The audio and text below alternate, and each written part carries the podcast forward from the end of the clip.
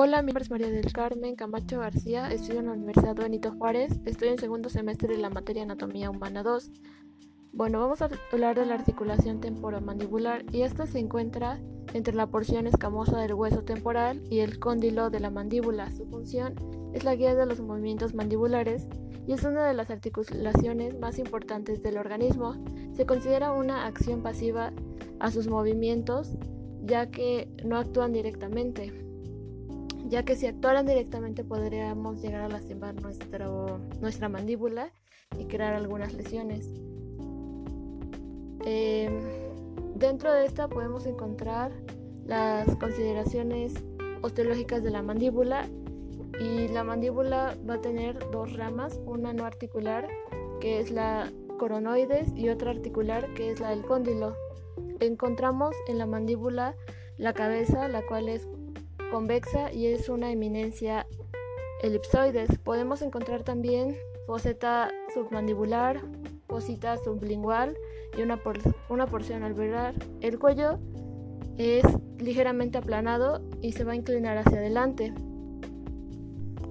Por otra parte, el CAM, complejo articular temporomandibular, es parte del sistema masticatorio, la cual se encarga principalmente de realizar actividades como son el masticar, el hablar y la deglución, pero también va a ser parte fundamental en nuestra respiración. El hueso temporal, aquí vamos a encontrar el cóndilo y la cavidad glenoidea. Esta va a estar conformada por la cavidad glenoidea y esta se inclina hacia abajo y hacia atrás y se va a dividir en dos, en una parte articular y otra que va a estar cubierta por tejido celuloso graso. Y la raíz transversal, esta es alargada y está en el tubérculo cigomático y va a constituir el condillo. El disco articular, este tiene una forma oval con una porción central más delgada que sus bordes y como no está inervada en sus capas, esta puede resistir altas presiones. Está formada por tejido conectivo y fibroso, al igual que denso, y se va a dividir en una parte superior que va a facilitar los movimientos de translación y en otra inferior que va a facilitar los movimientos de rotación. En la cara interna se va a formar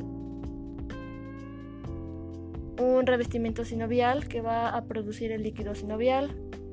Eh, la cápsula articular, su tejido es conectivo y fibroso y los ligamentos del ATM son estructuras que unen los huesos articulares. Estos ligamentos no participan en el movimiento mandibular. Su función es limitadora del movimiento que protege a esta unidad de fuerzas. Eh, y por último, las generalidades de los movimientos. Vamos a tener movimientos de ascenso y descenso y estos nos van a ayudar a, la apertura de la boca, los movimientos de propulsión y protrusión que nos ayudan al desplazamiento, los movimientos de retropulsión y retrusión que nos ayudan al desplazamiento hacia atrás de los condillos y los de lateralidad y centripeta que estos nos van a ayudar a los movimientos laterales.